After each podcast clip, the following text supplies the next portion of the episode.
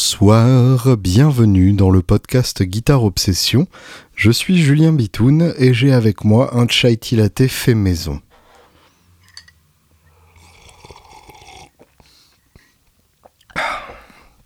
Alors c'est un breuvage tout à fait artisanal et modeste, c'est-à-dire que c'est mon thé noir épicé de d'habitude, celui qu'on trouve à la chapelle et qui est vraiment délicieux, avec euh, du lait chaud, un peu d'eau chaude aussi pour mélanger, deux euh, petits sucres, donc l'équivalent d'un sucre normal, et euh, de la cardamome. Et ça fait un mélange assez fabuleux qui est en plus très agréable pour la voix quand on est parti pour causer pendant un petit moment.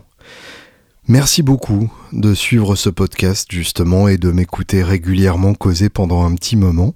Merci à Gauthier qui a rejoint la grande équipe des Patreonneurs et des gens qui soutiennent financièrement ce podcast, mais pas que financièrement, puisque Gauthier m'a envoyé avec un véritable plébiscite en faveur du podcast, un message assez long mais qui m'a touché euh, profondément qui m'a vraiment euh, fait énormément de bien, puisque vous imaginez bien que ça n'est pas toujours euh, évident de trouver la motivation de parler à son micro. C'est-à-dire que quand il y a une autre personne, forcément ça simplifie beaucoup les choses, mais n'étant plus dans un endroit de socialisation comme Woodbrass de luxe, je suis souvent seul face à mon micro et euh, ce serait sympa que vous pleuriez un peu sur mon sort.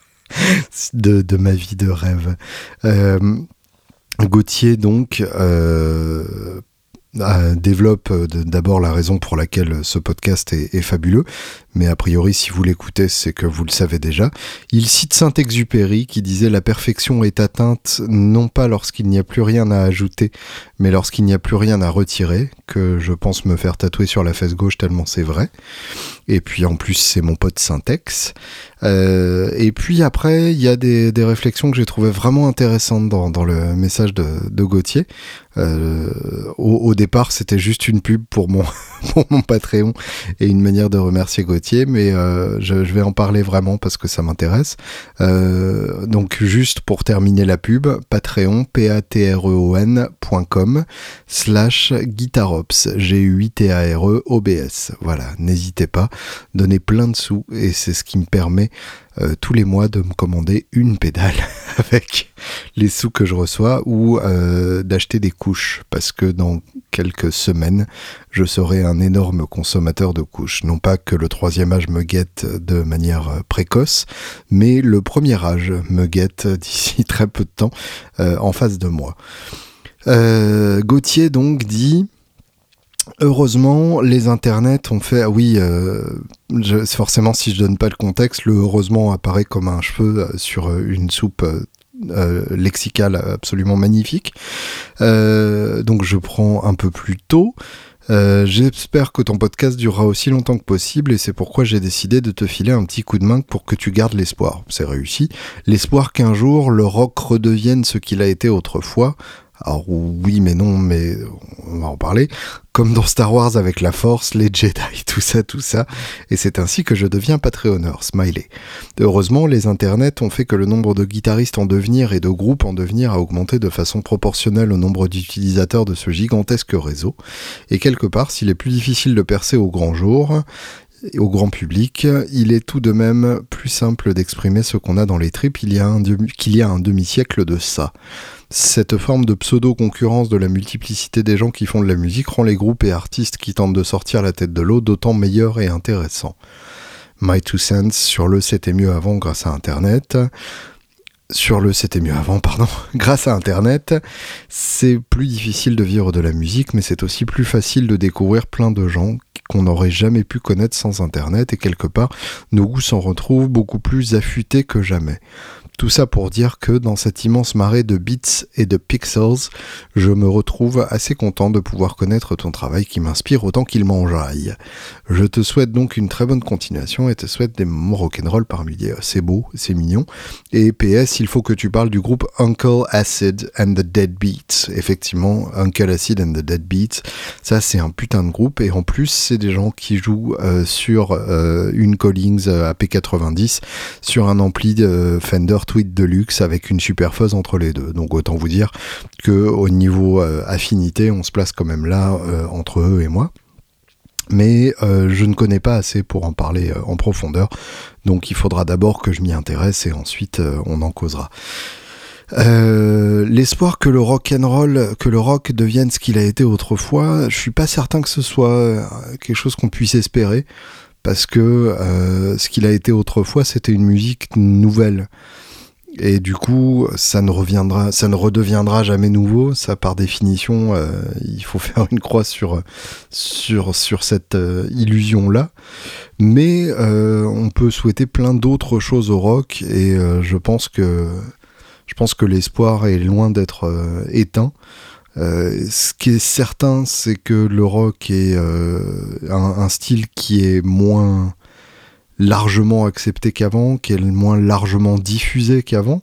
Et finalement, c'est peut-être pas une si mauvaise chose. Euh, il faut pas oublier que fut une époque où le rock était un style marginal, marginalisé et euh, revendiqué en tant que tel par les gens qui l'écoutaient. C'était quasiment un style mot de passe, quasiment un style euh, signe de reconnaissance entre les gens qui savaient, ceux qui avaient compris et les autres qui forcément euh, ne comprenaient pas et se contentaient de ce que les radios voulaient bien leur donner en pâture. Et puis finalement, le rock a fini par euh, devenir inoffensif, par se limer les dents et par arrêter de chier partout. Euh, en se contentant uniquement de chier là où on lui demandait de chier. Et c'est le moment où finalement le rock a été le plus diffusé, c'est l'avènement de MTV, c'est euh, l'avènement de groupes comme Dire Straits euh, ou tous les groupes de, rock progressif des années 70 qui ont viré leur cutie en faisant des balades larmoyantes dans les années 80, que ce soit les Kansas, les Yes, les Foreigners, etc. Et euh, avec cette évolution-là, le rock devient une attitude qu'on emprunte plutôt qu'un mode de vie qu'on embrasse.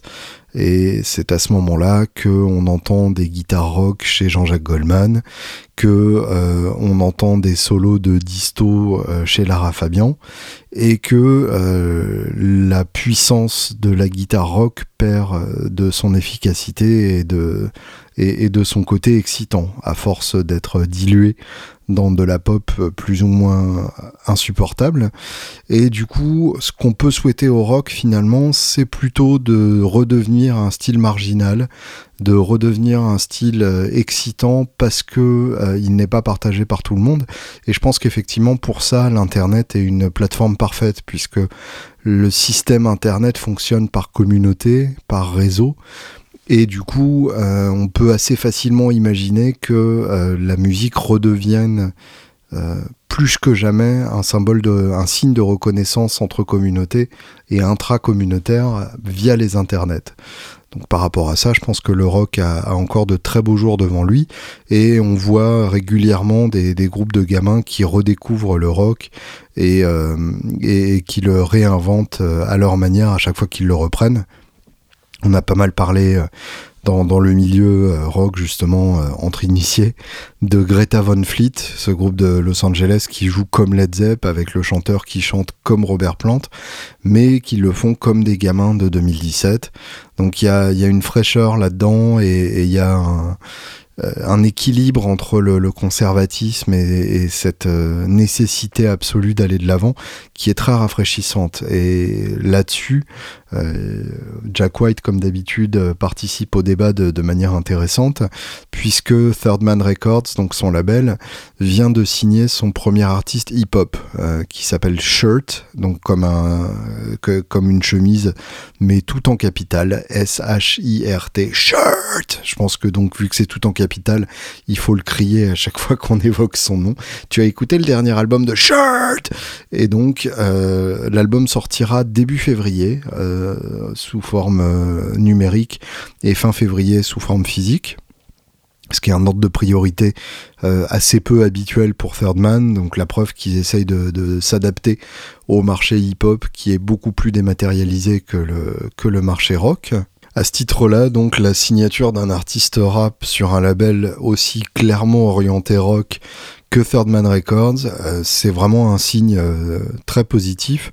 C'est le signe que le rock n'est pas autophage, qu'il ne se nourrit pas de lui-même, qu'il ne peut pas se contenter de répéter ses gloires passées ou de s'inspirer euh, de son propre passé, mais qu'il doit s'ouvrir sur le reste des styles et phagocyter ce qui existe. Depuis toujours, le rock a été un style euh, d'hybridation et de bastardisation. Euh, si on en prend même les, racines de ce style, si on remonte jusqu'à Elvis ou même avant, jusqu'à Sister Rosetta Tharpe par exemple, euh, le rock and roll est un mélange, euh, au départ un mélange de, country, de blues et de gospel, les trois éléments étant présents à des dosages différents selon l'artiste dont vous parlez. Si par exemple on prend Johnny Cash, euh, l'élément country est plus fort. Si on prend Jerry Lee Lewis, l'élément blues est plus fort. Si on prend Elvis, l'élément gospel est plus fort. Et vous avez pour, pour chaque artiste de, de, la première époque un dosage différent et c'est ça qui les rend tous intéressants. et le, le, rock donc n'a cessé de se nourrir d'influences de, extérieures. Euh, dans, dans les années 70, c'est la funk qui est venue s'en mêler. Euh, dans les années 90, c'est la musique concrète qui est venue amener sa dissonance à des groupes comme Sonic Youth ou Wilco. Euh, le, rock n'est de cesse de, de, se nourrir de, de styles extérieurs. Euh, le mélange, évidemment, euh, rock hip-hop ne date pas d'hier. Euh, dès les années 80, on avait le duo entre Anthrax et Public Enemy, Bring the Noise, euh, qui a donné ensuite euh, les Living Color, les Rage Against the Machine, tous ces groupes qui, qui étaient dans l'hybridation des styles. Et si on écoutait d'ailleurs euh, Bring the Noise, parce que ça c'était quand même un, un, putain de duo. Évidemment, il y a aussi eu la collaboration de Aerosmith avec Run DMC, le fameux Walk This Way, qui est d'ailleurs la version qu'on connaît le mieux à l'heure actuelle du classique d'Aerosmith, cette, cette version avec, euh, avec Run DMC, mais Bring the Noise, pour moi, c'est vraiment euh, le, titre de, rock metal qui a le mieux marché dans ma tête. Un, mélange le plus réussi, un, une vraie collaboration. Et d'ailleurs, le, chanteur de, de Public Enemy, Chuck D, euh, et euh, l'un des deux chanteurs de Prophets of Rage, le, le, groupe qui est un hybride de la section rythmique de Rage Against the Machine et des chanteurs de Public Enemy et Cypress Hill. Donc on a vraiment ce, ce mélange-là qui commence avec cette personne-là et qui continue en 2017 avec cette personne-là. Donc euh, autant vous dire que le mec est, cohérent et surtout est ridiculement talentueux. Donc Bring the Noise, cette version-là date de 91 et c'est vraiment la version importante.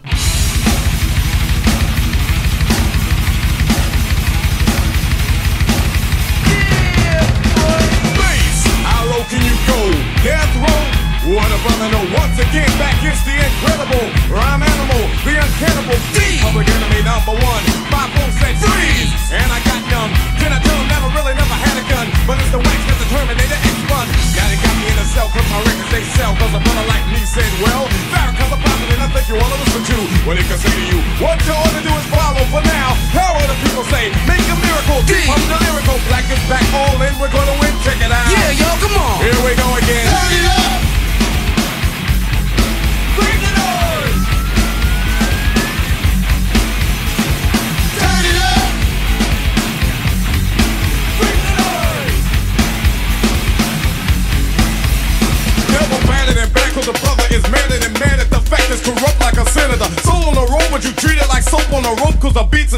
are so dope. Listen for lessons I'm saying inside music that the critics are blasting me for. They'll never care for the brothers and sisters, cause the country has a... Bring the Noise, donc Anthrax et Public Enemy. Euh, le meilleur groupe de trash metal des années 80 et le meilleur groupe de hip-hop des années 80 qui se retrouvent et qui font un titre ensemble, forcément ça donne quelque chose de chouette.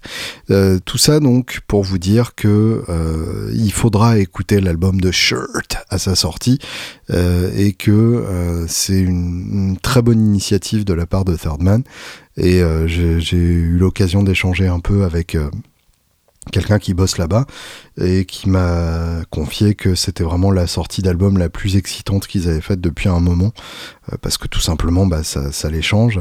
Et c'est vrai que je vous avais dit euh, à propos de, du nouveau euh, Margot Price. Margot Price donc qui est cette chanteuse de country euh, elle aussi signée chez Third Man qui avait fait un premier album incroyable avec Midwest Farmer's Daughter, je crois, c'est son nom. Son premier album, en tout cas, enregistré en, quelques jours chez Sun, les, légendaires studios de Memphis. Et euh, là, elle a sorti donc son deuxième album, All American Made. Et franchement, euh, c'est pour moi en tout cas une grosse déception.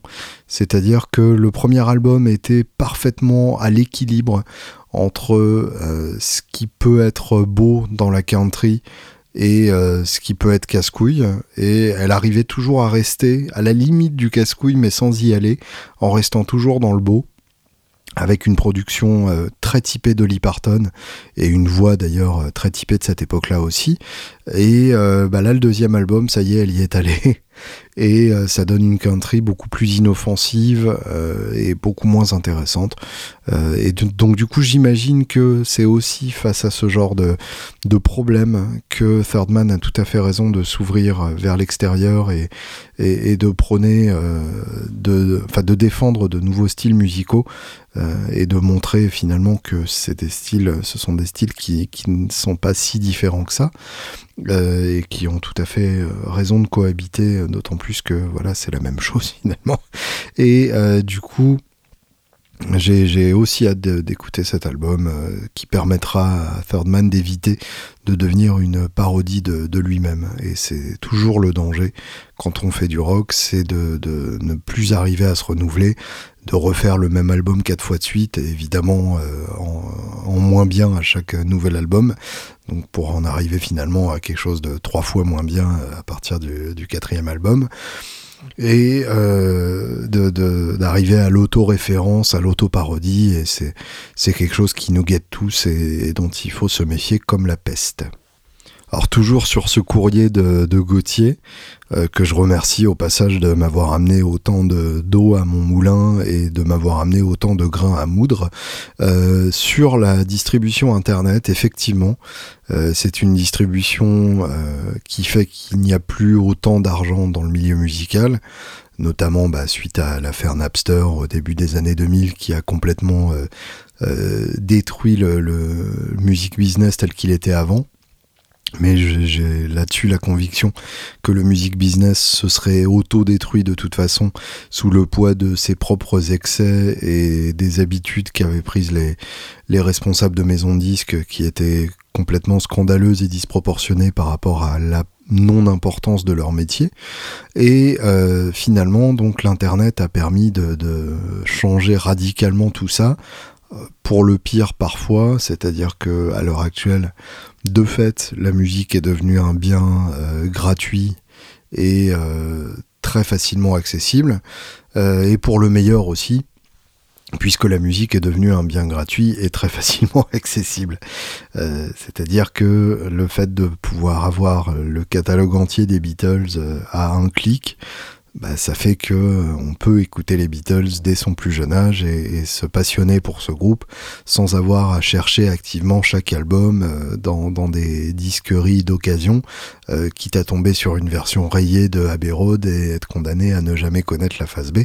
Mais je romanticise tout ça et effectivement, il y avait sans doute quelque chose de bon dans l'idée de chercher activement de la musique euh, à la source, de trouver sa musique et de, la développer et de la partager avec sa communauté. Mais sur les internets, eh bien, il y a aussi cette démarche active. Bien sûr, les blockbusters sont toujours les plus visibles, que ce soit sur Spotify ou sur iTunes. Ce sera toujours le dernier album de, de Jay-Z euh, que vous verrez en tête de gondole. Mais si vous regardez bien, eh bien derrière, il y a plein de petits artistes qui ont chacun leur communauté plus ou moins grande et qui développent leur art comme ça, euh, sans vraiment se poser la question de, l'exposition au grand public, puisque de toute façon, euh, ça n'est pas leur vocation. Et ça, euh, là-dessus, il y a toujours eu un malentendu, c'est que une maison de disques de type major n'est pas faite pour tout le monde. ce sont des, maisons de disques qui ont un système bien précis euh, d'exposition médiatique euh, qui correspond parfaitement à un certain style de musique, à une certaine pop euh, manufacturée et dont on sait très précisément quoi attendre. Mais il y a plein d'autres types euh, de musique qui ne tombent pas forcément dans, ces cases-là et qui ne s'y conforment pas de manière aussi systématique et euh, qui pour le coup n'a pas besoin des majors pour exister et surtout dont les majors ne savent pas quoi faire.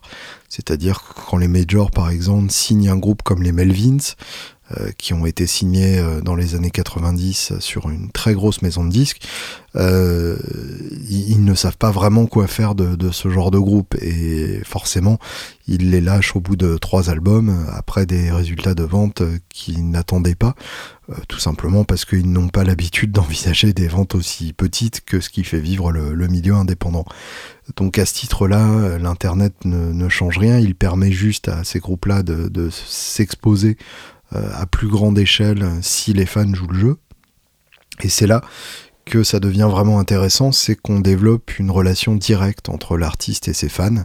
Euh, je sais de quoi je parle, c'est-à-dire que personnellement, j'ai euh, à peu près euh, entre 200 et 500 fans, mais grâce à ces gens-là, eh bien, je peux faire la musique telle que je l'entends, et même si je n'ai pas un auditoire délirant et des stades remplis, je sais que ces gens-là écoutent ce que j'ai à dire, je sais que euh, je peux faire les albums que j'ai envie de faire et qu'il y aura quelqu'un pour les entendre.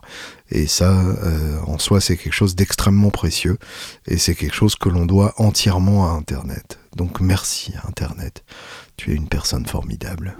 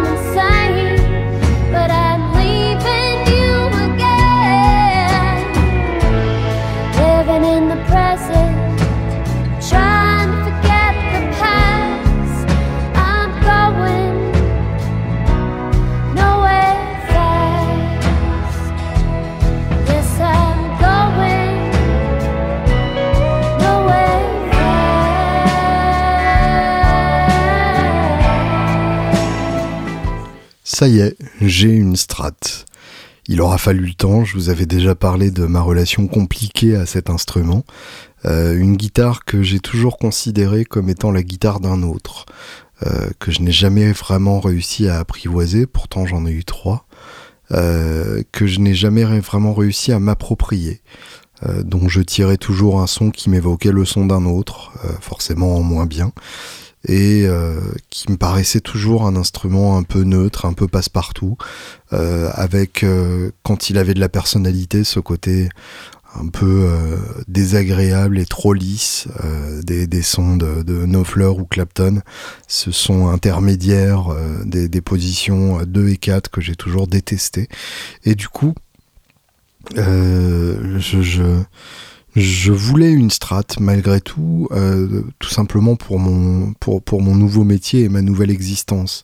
C'est-à-dire que auparavant, quand je voulais faire des vidéos de démos que ce soit pour Universal Audio, ou pour Guitar Obsession, ou pour plein d'autres gens, vous allez voir bientôt ça va sortir, euh, il y a forcément des moments où j'ai besoin d'une strat, ne serait-ce que pour faire une démo par exemple d'un effet genre un chorus, ou euh, une reverb euh, ou, ou, même un compresseur, c'est assez classique de mettre une strat dessus pour écouter ce que ça peut donner et avant ça, évidemment, j'avais tout sur place euh, à Woodbrass Deluxe et je pouvais me servir notamment de la belle Strat verte qui m'avait tapé dans l'œil.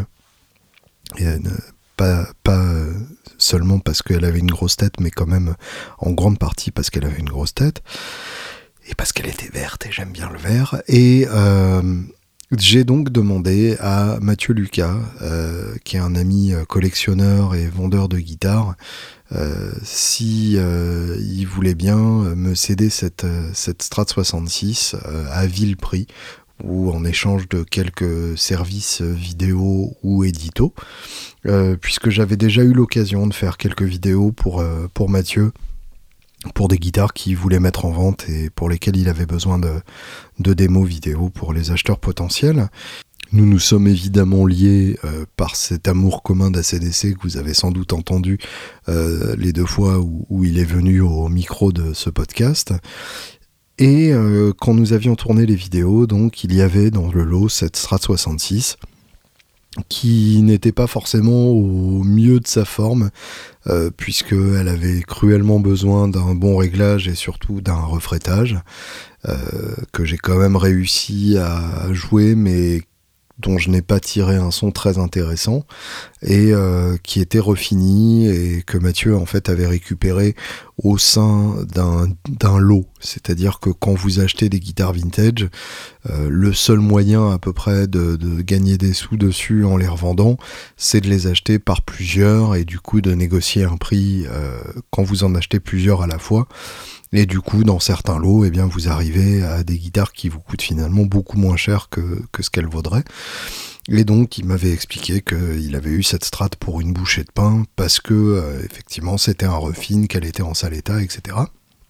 Et je me suis dit, plutôt que d'échanger une pédale de reverb contre une strat mexicaine euh, sur laquelle je mettrais euh, des, Seymour euh, hot rails juste pour qu'elle sonne pas comme une strat parce que finalement même si j'utilise une strat j'ai pas envie d'utiliser une strat eh bien je vais demander à Mathieu à quelles conditions il pourrait me, céder cette jolie guitare sur laquelle je sentais quand même déjà un potentiel, même si elle était vraiment pas au mieux de sa forme.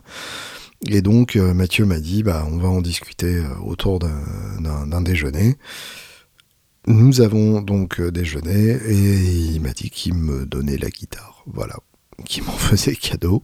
même en le disant là à l'heure actuelle, je, ne réalise pas encore bien ce que ce que ça veut dire. Je, dois vous avouer que c'est encore bizarre pour moi. Mais, c'est bien, c'est très très très très bien. Donc en fait, il s'agit d'une 66, euh, c'est-à-dire la, première année post-rachat par CBS, euh, à l'époque où il y avait encore euh, des, parties de bois et, de hardware de très bonne qualité, en fait des, éléments de guitare qui dataient d'avant le rachat par CBS et la, rationalisation à outrance de la production de Fender qui a donné le résultat piteux que l'on sait. Et euh, c'est une année rigolote puisque c'est la juxtaposition de deux éléments qui n'existent que cette année, c'est-à-dire la grosse tête, euh, pour laquelle vous connaissez ma préférence à moi, et le logo qu'on appelle le logo transition, le logo intermédiaire, qui est un logo donc qui est apparu en 65, euh, juste après le logo qu'on appelle le logo spaghetti, le plus fin, celui des débuts, et qui disparaîtra euh, en 67-68 euh, au profit du, logo CBS, donc le gros logo noir, euh, qui est forcément un peu moins élégant, même si on l'a vu sur la strate de, Hendrix, donc forcément ça, ça, donne quand même un peu envie. Et du coup, la juxtaposition de, de la grosse tête et du logo transition, c'est vraiment 66 par excellence. Je dois aussi avouer que le millésime 66 a un, un pouvoir sur moi depuis que j'ai essayé la meilleure strat de ma vie. Euh, en tout cas, ce que j'ai trouvé comme étant euh, une des meilleures strates que j'ai eues entre les mains, qui était une 66, euh, une, une Charcoal Frost, je crois, ou une Ice Blue métallique à Londres, qui m'a vraiment, vraiment frappé par à quel point elle sonnait et par à quel point elle était bien. Donc je m'étais dit que c'était un millésime sympa. Et, et, celle-ci, euh, la mienne, donc il va bien falloir que je m'y fasse, me, plaît particulièrement parce que c'est une refine et ce qui en fait du coup une, player. Alors le refine, c'est donc tout simplement quand une guitare vintage a été refinie, quand le vernis et la couleur ont été refaits. Euh, c'était très à la mode à une époque, euh, en grande partie parce que dans les années 70, même à la fin des années 60, beaucoup de musiciens enlevaient la peinture de leurs instruments, tout simplement parce que la rumeur voulait que ça rendait le son meilleur, ce qui n'est pas complètement faux, puisque ça laisse encore plus respirer le bois. Et euh, d'où la mode des, guitares en finition naturelle aussi dans les années 70 et 80. Euh, mais si vous regardez dès les Beatles euh, à la fin des années 60, vous prenez la Casino de Lennon par exemple, qui est un parfait exemple. oui, par exemple, c'est un parfait exemple. Elle a commencé sa vie en Sunburst. Elle est ensuite passée par euh, une peinture psychédélique euh, à l'époque de Magical Mystery Tour. Et ensuite, euh, Lennon a enlevé tout le, toute la peinture et tout le vernis pour la finition naturelle qu'on lui connaît sur Let It ce, qui est, assez intéressant parce que ça représente vraiment l'évolution du groupe à travers l'évolution de la guitare de Lennon. du côté standard, on va dire, pop classique euh, du, milieu des années 60 au côté euh, psychédélique et bizarre euh, de 67 pour arriver au côté plus roots de, de 69. Donc l'arc du groupe est décrit à travers l'arc de la guitare. Et donc bref, tous les guitaristes qui ont enlevé le vernis et la peinture de leur guitare s'en sont ensuite mordus les doigts dans les années 90 quand ces guitares-là ont commencé à valoir très cher de par leur couleur. Et c'est à ce moment-là donc que euh, certains guitaristes ont fait ce qu'on appelle des refines, c'est-à-dire que euh, ils ont cherché à retrouver les, couleurs originales et à redonner le look original à, leur guitare. C'est une des raisons de, faire un refine. Il y a aussi tout simplement des guitaristes qui trouvaient que euh, leur couleur originale était trop passée, trop abîmée sur une strate qui a beaucoup joué par exemple, euh, ou sur une strate qui a été exposée aux UV et qui a une couleur euh, un peu dégueulasse, et du coup il faisait refaire la couleur, euh, ne se doutant pas que ça ferait perdre à peu près la moitié de sa valeur à la guitare sur le, sur le marché du vintage. Et le gros avantage d'un refine, c'est que du coup la guitare vaut moins cher et surtout elle est moins précieuse, c'est-à-dire que si elle prend des coups sur scène, eh bien, euh, vous ne perdez pas euh, le tiers de votre investissement à chaque, euh, à chaque pète que vous lui mettez. Donc ce sont des guitares qui sont faites pour jouer, et moi c'est ce qui me, me, touche le plus. Et quand on voit d'ailleurs le, manche de, de, cette Strat 66, elle a déjà été beaucoup jouée, et ça se sent vraiment quand on la prend en main. Il y a quelque chose dans cette guitare qui, qui, qui crie la musique. Et entre-temps, en plus, elle s'était acclimatée euh, à, l'humidité de, chez Mathieu, et du coup, le manche était un peu revenu. Alors, euh, il y a toujours besoin d'un refrétage, évidemment, mais euh, le manche était un peu revenu et j'avais pu jouer de, manière un peu plus agréable dessus. Et je me suis rendu compte à quel point cette guitare sonnait vraiment sa grosse race. C'est-à-dire que elle sonne comme une strat, mais avec une personnalité bien à elle et j'entends beaucoup plus mon son à travers cette strate. Euh, pour la première fois, j'entends mon son dans une strate et c'est quelque chose d'assez euh, émouvant et euh, je dois avouer que je suis tellement bien dessus que j'ai vraiment envie de, l'exploiter comme une de mes guitares principales. Je n'ose pas dire ma guitare principale parce que j'en ai quand même beaucoup qui sont un peu mes, chouchoutes, mais celle-là me, parle énormément et du coup j'ai hâte qu'elle prenne sa forme définitive. Je parle de forme définitive parce qu'elle va partir pour un refrétage et pour un refinish. C'est-à-dire qu'à partir du moment où elle a été refinie euh, dans un sunburst trois tons typique de cette époque-là, c'est-à-dire avec vraiment les trois couleurs juxtaposées plutôt que mélangées, genre noir, rouge, jaune, euh, qui est un sunburst que je n'aime pas du tout et de manière générale le sunburst a tendance à, un peu m'emmerder. Euh, bien du coup je n'ai aucun euh, aucun regret et aucune arrière-pensée à faire refinir cette guitare dans la couleur qui me plaira. À partir du moment où c'est déjà un refinish, c'est pas du tout un problème de faire enlever cette couche là et d'en remettre une autre de la couleur qui me plaît. J'hésite encore un peu j'ai envisagé pas mal de choses. Je pensais au Shell Pink que j'adore, mais qui irait mieux avec une plaque un peu verdie. Là, la plaque est vraiment blanche. Euh, j'ai pensé au Dakota Red, qui reste toujours une, solution qui m'intéresse et qui me séduit. Mais euh, je suis surtout euh, plus convaincu par des nuances de bleu et de vert. Alors là, il y a pas mal de, couleurs différentes, même en tirant sur le gris. Il y a évidemment le Sherwood Green que j'adore. Il y a l'Ice Blue Metallic, il y a le Charcoal Frost, il y a le Pewter. Euh, il y a toutes ces couleurs-là et je dois avouer que j'ai un peu de mal à me, à me décider, d'autant plus que ces couleurs-là peuvent se rejoindre et, donner des, des teintes un peu hybrides. Donc je suis encore un peu en, hésitation par rapport à ça. Donc n'hésitez pas à, me donner votre avis là-dessus. Je suis, je suis toujours preneur d'avis extérieurs.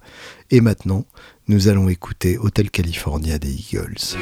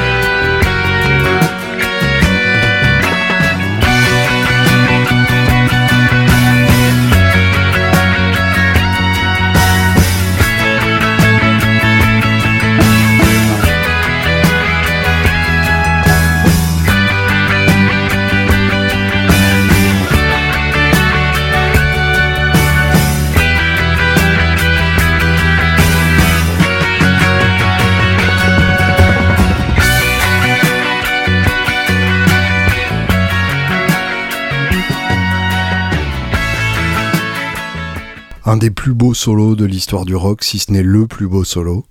Et pourquoi on écoute ça au fait? Eh bien c'est pour faire une transition parfaite. Oui, parce que toutes mes transitions sont parfaites. C'est le principe même de mes transitions, c'est leur perfection. Euh, pour faire une transition parfaite sur le sujet des trolls le délicat sujet des trolls, non pas euh, cette créature mythologique venue des légendes du Nord, mais cette créature euh, tout à fait réelle qui vit sur les internets et euh, qui se nourrit de la haine des autres et de l'énervement des autres. en fait, je vous récapitule le hockey choral d'opérette auquel j'ai assisté hier et avant-hier. Donc, euh, Hotel California, qui fête ses 40 ans. À l'occasion euh, de cet anniversaire, Ludovic de Guitare Extrême et Ivan Gievic, euh, guitariste que vous avez déjà vu sur la scène du Guitar Fest, postent une reprise commune de ce solo, donc avec l'échange de solos qui a lieu à l'origine entre Don Felder et Joe Walsh a des visées pédagogiques, c'est-à-dire que le but était tout simplement de montrer comment ça se joue de manière à pouvoir euh, l'apprendre ensuite soi-même, euh, ce qui est le principe d'une rubrique pédagogique dans un magazine de guitare. Euh, j'ai relayé cette, cette vidéo parce que j'ai trouvé ça épatant. J'ai trouvé que d'une part, c'était joué avec beaucoup de goût, avec une recherche du phrasé juste dans, dans la manière de, de, l'approcher, avec beaucoup de respect pour l'original et avec tout simplement beaucoup de talent, avec un très beau son et, avec un sens du, phrasé au fond du temps qui, qui n'est pas si répandu que ça. Et puis tout simplement parce que cette version m'a donné envie de jouer moi-même et que pour moi c'est vraiment euh, la pierre de touche de quelque chose que je regarde. C'est est-ce que ça me donne envie de prendre ma guitare et de passer quelques minutes à, essayer d'apprendre ce solo euh, moi-même? D'ailleurs j'ai commencé, j'ai déjà les premières phrases sous les doigts et il y a un truc jouissif dans le fait de jouer ce, morceau. Et ne vlat-il pas sur ces entrefaites que euh, un ami à moi, euh, Loïc Karadec, pour ne pas le citer, vient chier euh, abondamment sa bile. Oui, on chie sa bile, ça peut arriver. Dans ce cas-là, il faut consulter assez rapidement sur cette version la citant donc comme une imposture, comme des faux prophètes, oui, parce que mon ami est lettré, euh, et dans son trollage se charge de choisir euh, la formule juste, et euh, de dénoncer cette vidéo comme étant quelque chose qui nous trompe sur le fait que bah, c'est pas ça les Eagles, et c'est pas comme ça que ça se joue, et ainsi de suite. prenant des grands airs de je vais perdre mes amis en disant ça, euh, comme si c'était un acte de résistance courageux que de dire du mal d'une vidéo, d'une malheureuse vidéo qui, qui arrive euh, sur un tabouret à ses 5000 vues tout mouillé, euh, qui n'a rien demandé d'autre que de nous apprendre à faire un morceau et de nous donner envie de faire de la guitare. Et ça m'a fait réfléchir, j'ai trouvé j'ai trouvé cette réaction à la, fois choquante et, un peu et un peu minable. Et, euh, et je me suis dit, mais comment en arrive-t-on euh, à utiliser les internets de cette façon euh, Parce que évidemment, au-delà de, de, cet exemple très précis, qui n'a qu'un intérêt très limité, puisque de toute façon ça touche à peu près 15 personnes, c'est un comportement qui est habituel et qui est favorisé par le principe même des réseaux sociaux et, d'Internet. Et j'ai eu l'occasion de le constater à de très nombreuses reprises euh, dans les commentaires de certaines vidéos. Euh, notamment, vous pouvez regarder, c'est assez drôle, les commentaires de la vidéo de Sweet Home Alabama à la Guitar Fest avec Laura Cox. Alors certes, c'était peut-être pas la meilleure version existante de ce morceau, mais euh, on se fait déchirer un nouveau trou duc dans, dans la section commentaires, notamment sur notre euh, sur, nos choix vestimentaires, ce qui est, ce qui est toujours euh, intéressant comme critique. donc pourquoi et comment on en arrive à, à détester à ce point-là quelque chose pour avoir besoin de l'exprimer? Et ça, c'est quelque chose qui qui me dépasse et du coup j'ai pas grand chose à dire là-dessus puisque euh, c'est pas une euh, tendance qui, qui, me vient naturellement. C'est-à-dire que quand je vois quelque chose qui ne me plaît pas, en général j'arrête de le regarder et je passe à autre chose. Euh, et ça paraît être quelque chose de difficile à faire pour, pour certains. Et alors, je pense qu'il y a évidemment une, une, jouissance à dire du mal, et ça, euh, personne n'est au-dessus de ça, c'est une tendance profondément humaine. C'est essentiellement une, volonté de nous rassurer par rapport à nous-mêmes. C'est très simple, hein, c'est un mécanisme euh, aussi bête que chou, hein, oui parce que chou est bête, euh, comme chou, c'est tout simplement le principe de lui le fait mal et moi je sais que c'est pas comme ça qu'on fait, donc potentiellement, même si c'est que euh, en puissance et ça n'est pas réalisé, euh, potentiellement donc je fais mieux et euh, je suis quelqu'un de meilleur parce que quelqu'un d'autre est moins bien. C'est le principe de la télé-réalité aussi, c'est se rassurer sur sa propre médiocrité en voyant que celle des autres est encore plus médiocre. Donc pourquoi, pourquoi cette jouissance est si répandue par Internet, il y a sans doute le, côté soutien de cette communauté derrière, parce que forcément, quand on poste quelque chose de haineux, les autres euh, viennent soutenir cette haine puisque euh, se rassurent mutuellement euh, sur le thème de oui, t'as raison, c'est vraiment des cons, oui, t'as raison, c'est vraiment de la merde. Euh, sous-entendu, t'as vu, nous, on a compris, t'as vu, nous, on n'est pas comme ça. Alors quand je parlais tout à l'heure euh, du rock comme un style qui entretient un signe de reconnaissance au sein d'une communauté, c'était pas exactement à ça que je pensais. du coup, je, je viens, j'en viens à me dire que j'ai peut-être pas dit exactement ce que j'aurais dû dire. Donc si vous réécoutez ce podcast depuis le début, ce que je ne souhaite à personne, euh, eh bien, euh, prenez ça en compte, euh, prenez la suite en compte dans le précédent. Ça y est, ça devient vraiment compliqué dans ma tête. Mais donc, comment on en arrive à avoir le, courage, entre guillemets, énorme de, de poster quelque chose de, de haineux sur, sur les commentaires d'une vidéo? ça, c'est une étape que personnellement, j'ai j'ai pas réussi à franchir, même pour les vidéos qui m'ont agacé au plus haut point, et il y en a évidemment, mais je ne vois pas l'intérêt. Et puis, euh, comment on en arrive d'autre part à euh, dénoncer carrément une vidéo qui n'a que très peu d'importance comme étant quelque chose de grave, sans même euh, parler directement à la personne qui l'a réalisé, comme si on montait une fronde, comment dire, une, une, fronde secrète face à cette autre vidéo, comme si c'était d'une gravité suffisante pour, euh, pour justifier de la clandestinité en face. C'est curieux et c'est quelque chose sur lequel j'aimerais avoir votre avis. N'hésitez pas à m'envoyer vos, réactions euh, à ce sujet-là euh, dans mon petit mail julienbitoun tout attaché à gmail.com. Euh, je, je, lirai certaines lettres que je recevrai à ce sujet et je compte sur vous pour pour me donner votre, euh, votre avis et votre point de vue là-dessus. Et euh, d'ailleurs, ça me fait penser, et la transition, encore une fois, est parfaite. Alors, le problème, c'est que quand je dis qu'une transition est parfaite, du coup, euh, ça, gâche un peu l'effet de, transition. Mais passons. Vous pouvez tout à fait les, éditer sous Pro Tools et virer le moment où, je dis que ma transition est parfaite. Euh, j'ai hier euh, posté la photo du, du, nouveau modèle de chez Fender qui a leaké sur les internets et ce modèle a reçu une quantité de haine absolument magnifique. J'ai évidemment consulté ça de très loin, je n'ai pas pris la peine de, répondre à tout le monde puisque de toute façon ce sont des avis et que ça n'appelle aucune réponse, mais j'ai trouvé ça intéressant.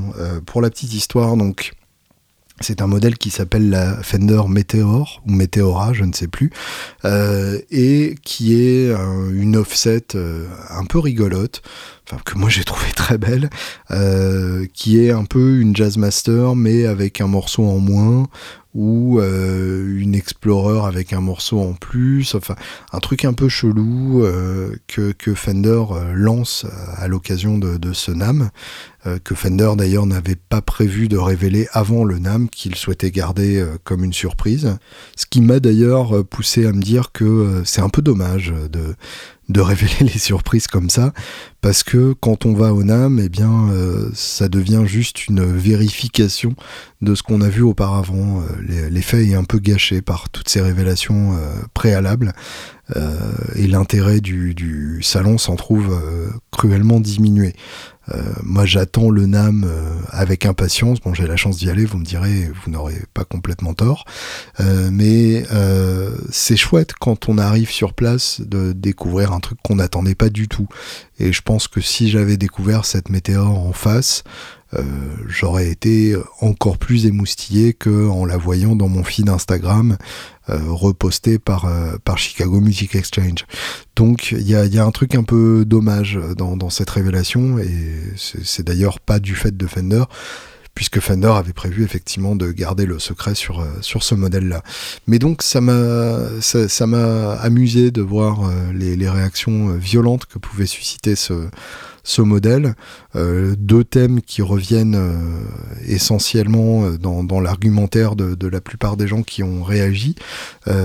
premier argument, c'est pas nouveau, d'autres marques ont déjà fait des formes très proches et les ont appelés les, les Télémasters ou les Jazzcasters. deuxième argument, c'est moche, de toute façon, Fender ne fait pas de, nouveaux modèles et euh, se contentent de, ressasser leurs leur références classiques. Euh, et, par rapport à ça, je me suis dit que finalement Fender ne pouvait pas gagner. C'est-à-dire que euh, s'ils proposent quelque chose de nouveau, ils se font allumer parce que c'est pas vraiment nouveau.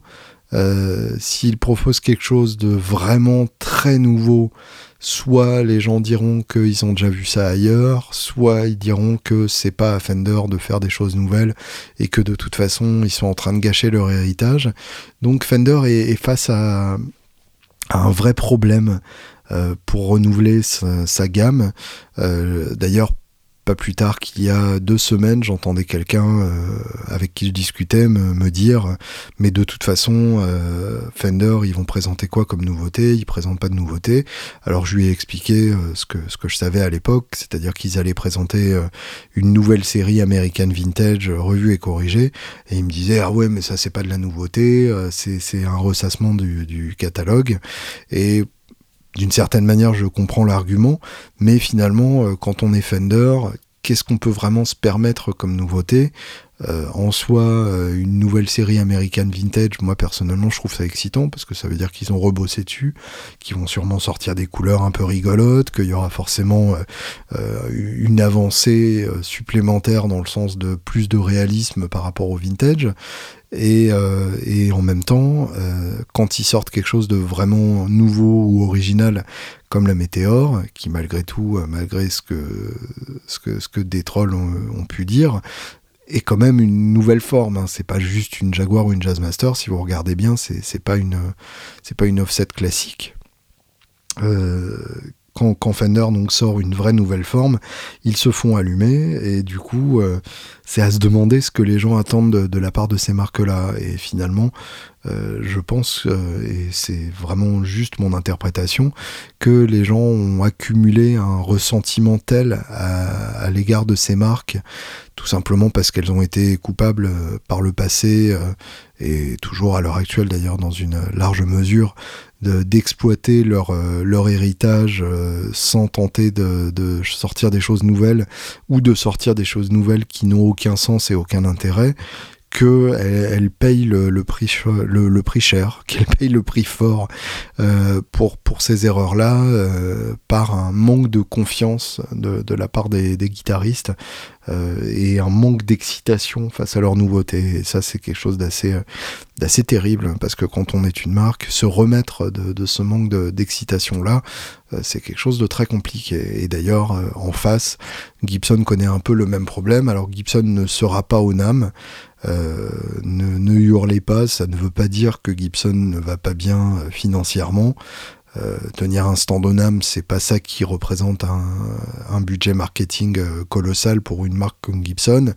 Euh, c'est juste une question de priorité médiatique. C'est-à-dire que Gibson veut se présenter comme une marque non seulement de guitare mais aussi d'audio, de hi-fi et d'audio.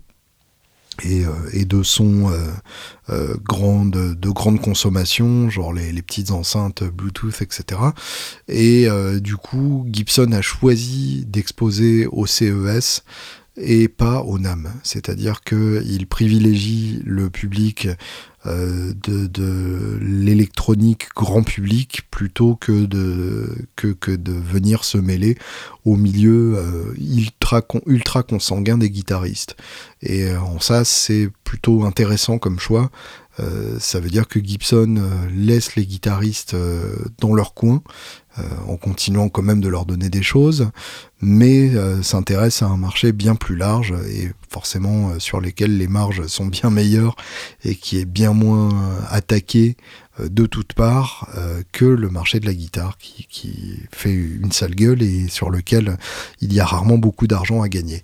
Donc c'est un choix, euh, ça veut pas dire que Gibson va disparaître, ça veut pas forcément dire que Gibson ne fait que de la merde à, à l'intention des guitaristes, ça veut juste dire que nous ne sommes plus forcément une priorité et que nous ne sommes plus forcément le, le cœur de cible de, la marque, paradoxalement, puisque évidemment c'est une marque euh, qui historiquement est notre marque, et du coup c'est toujours un peu bizarre de la voir s'éloigner de, nous comme ça, mais euh, c'est peut-être pas forcément une meilleure, euh, une mauvaise stratégie, euh, et on, va voir ce que ça donnera pour la suite. Mais en tout cas, donc à l'occasion du CES, Gibson a, présenté une nouvelle forme, eux aussi. Ils avaient déjà teasé sur Instagram avec la guitare présentée dans un rack custom parmi d'autres guitares, l'air de rien.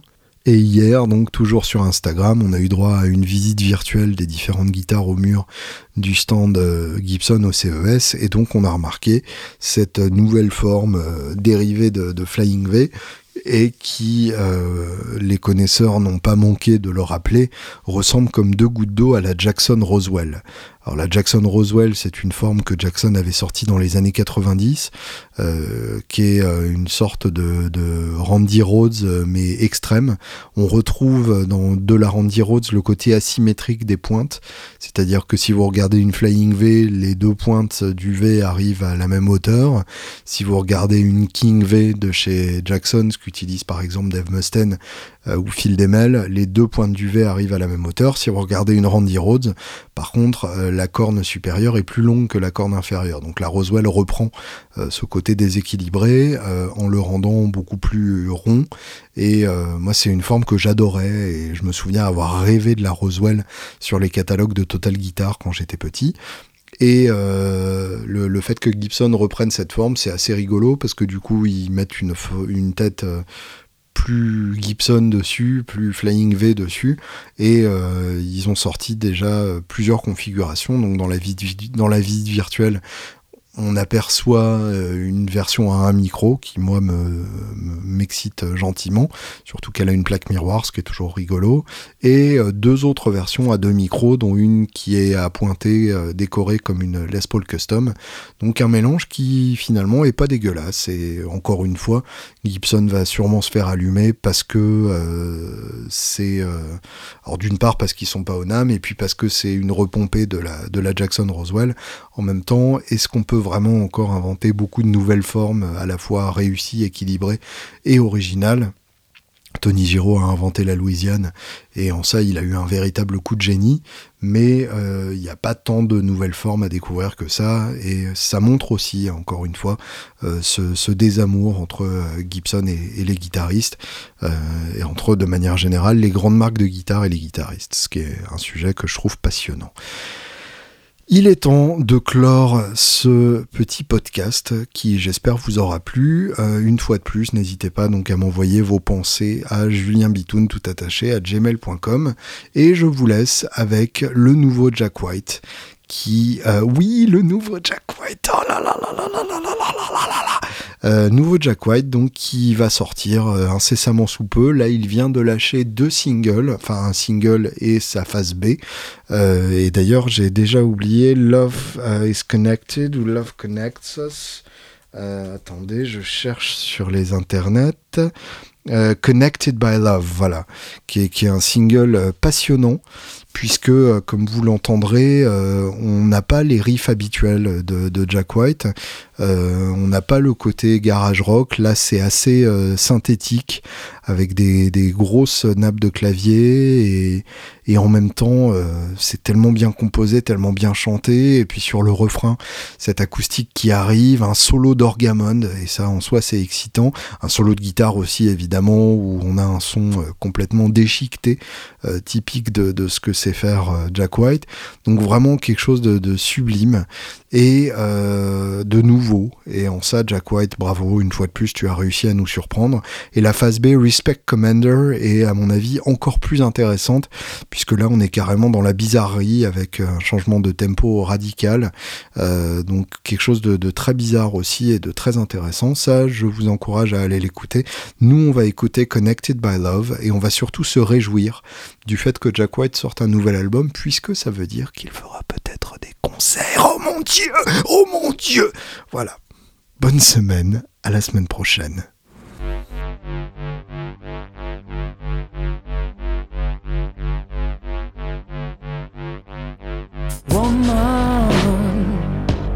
don't you know what I'm suffering from?